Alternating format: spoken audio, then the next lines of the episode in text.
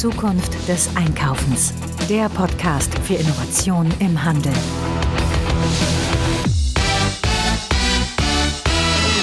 Und da ist die Folge 132 und daran merke ich immer, wie schnell die Zeit doch vergeht.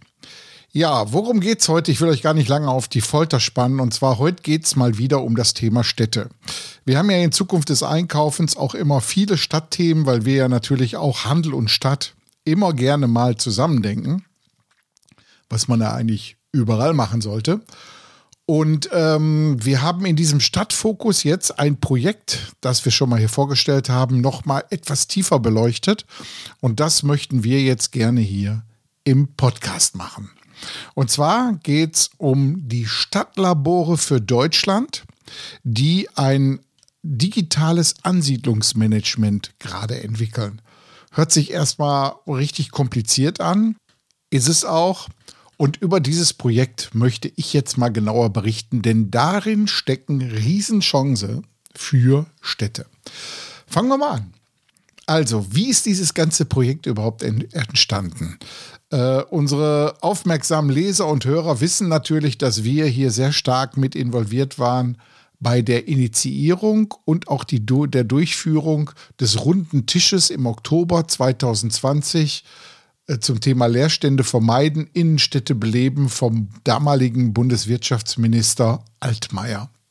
Daraus sind ja drei Workshops dann auch entstanden, die auch beim Bundeswirtschaftsministerium gemacht wurden einmal ein Workshop zur Vitalisierung des Handels, Relokalisierung der Innenstädte und natürlich Digitalisierung. Und da ist Folgendes bei rausgekommen. Man hat gesagt, Mensch, was wir in den deutschen Städten überhaupt nicht haben, ist mal ein zentrales Leerstandskataster. Freut wahrscheinlich jeden Expansionsmanager.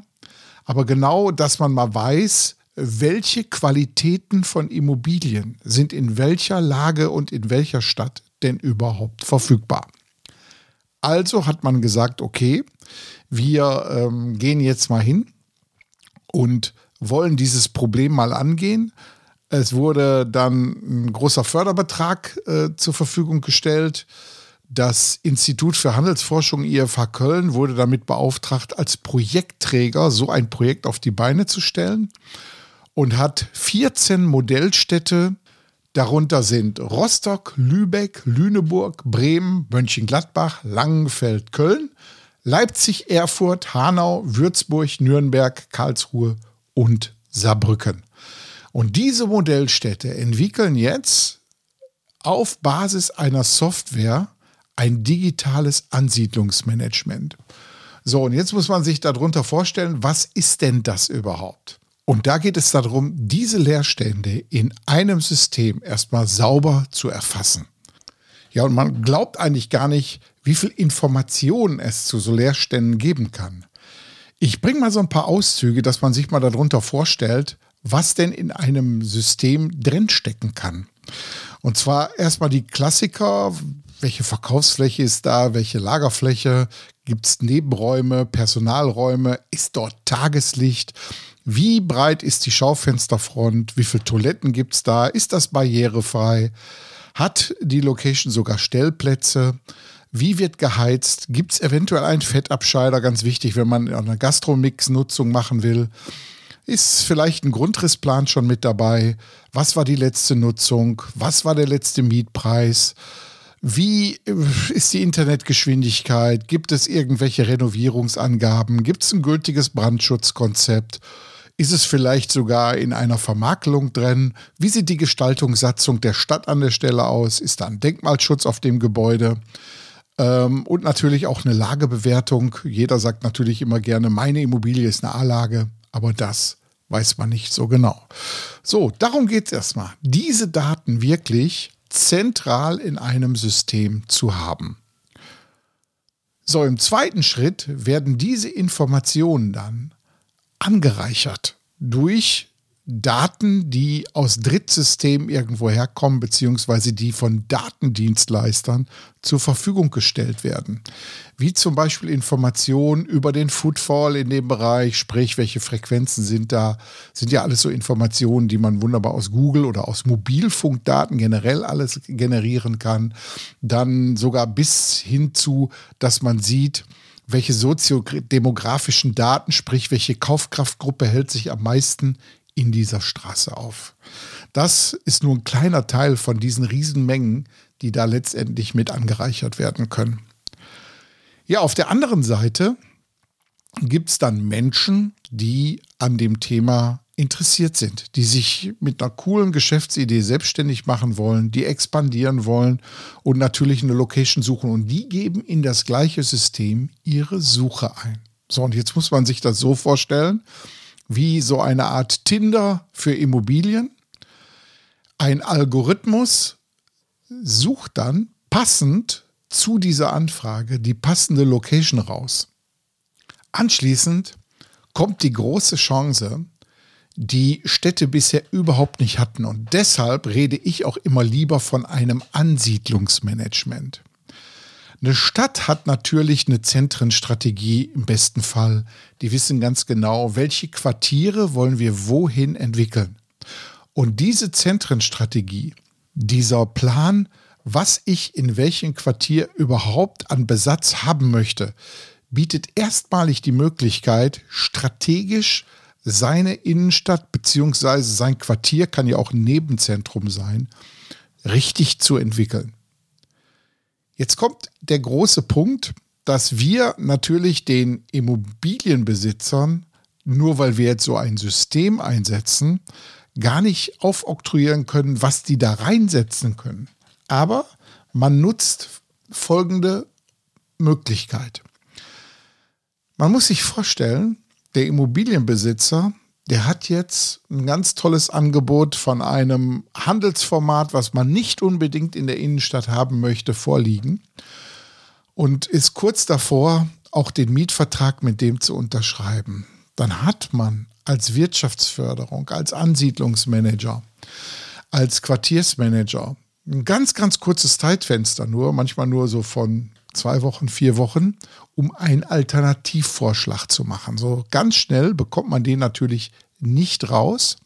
Und diese Möglichkeit hat man dann mit dem Ansiedlungsmanagementsystem. Man kann hingehen und kann sagen, okay, ich habe hier noch mal eine Alternative für dich. Im besten Fall natürlich, bevor irgendwelche Gespräche mit potenziellen Mietern schon mal stattgefunden haben.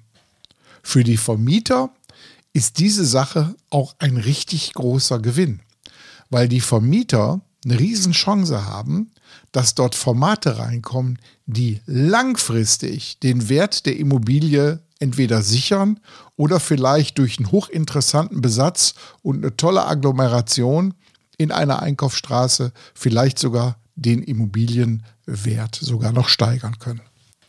Das System verfügt aber auch über eine Schnittstelle zu Maklersystemen.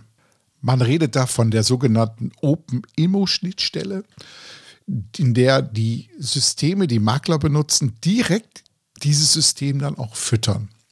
Und dieses System wird dann automatisiert mit den Datenveränderungen, die der Makler dementsprechend in sein Systemhaus auch dann aktuell gehalten. Für die Makler ist es äh, auf keinen Fall irgendwo ein Konkurrenzprodukt, sondern eine totale Ergänzung, nämlich dass viele Dinge, die ähm, er sonst mühselig akquirieren müsste, automatisch in diesem System dann gesucht werden und dem Makler dann vorgeschlagen werden. Das heißt, er kriegt die Kunden, die sich für die Immobilie, die er dann dort mit eingestellt hat, interessieren, auf einem Silbertablett präsentiert.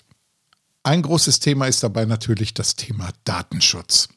Man kann sich vorstellen, dass gerade bei einem System, was so groß aufgesetzt wird, das Thema Datenschutz ganz, ganz argwöhnisch natürlich mit betrachtet wird und man ganz oben bei den Bemühungen auch mit dabei ist. Und durch entsprechende Verträge und Regelwerke das Ganze natürlich auch dann gesichert ist. Ja, man sieht, äh, gerade ist unheimlich viel los im Bereich der Verbesserung der Innenstädte hier in Deutschland. Ich ähm, habe ja immer mal wieder hier auch Artikel veröffentlicht, wo es darum geht, aufzuzeigen, wo sich neue Förderprojekte auftun. Das letzte war jetzt das Förderprojekt des Bundes Zukunftsfähige Innenstädten und Zentren, kurz ZITZ. Da waren, ähm, wurden gut eine Viertelmilliarde Euro ausgeschüttet zur Verbesserung von Innenstädten. Viele Städte haben sich darauf beworben mit wirklich tollen Konzepten, muss man sagen. Eine Jury hat die Vorauswahl getroffen und aktuell sind die Städte dabei, diese Projektskizzen, die eingereicht wurden, in einen Antrag zu formulieren. Also man kann wirklich sagen, ähm, dass viel passiert ist. Ich stelle auch die Informationen darüber, welche Städte denn da jetzt teilgenommen haben und auch einen Zuschlag bekommen haben, mal hier in die Shownotes. Dann kann man da mal reinschauen, was denn da an Maßnahmen eigentlich angefasst wird und sich als Stadt, die vielleicht am nächsten Förderaufruf, der vielleicht jetzt irgendwann kommen wird, mal teilnimmt, auch eine Inspiration gibt, mit was man nach vorne gehen kann. Ja, das war mal die Folge zu Stadtlaboren für Deutschland, digitales Ansiedlungsmanagement.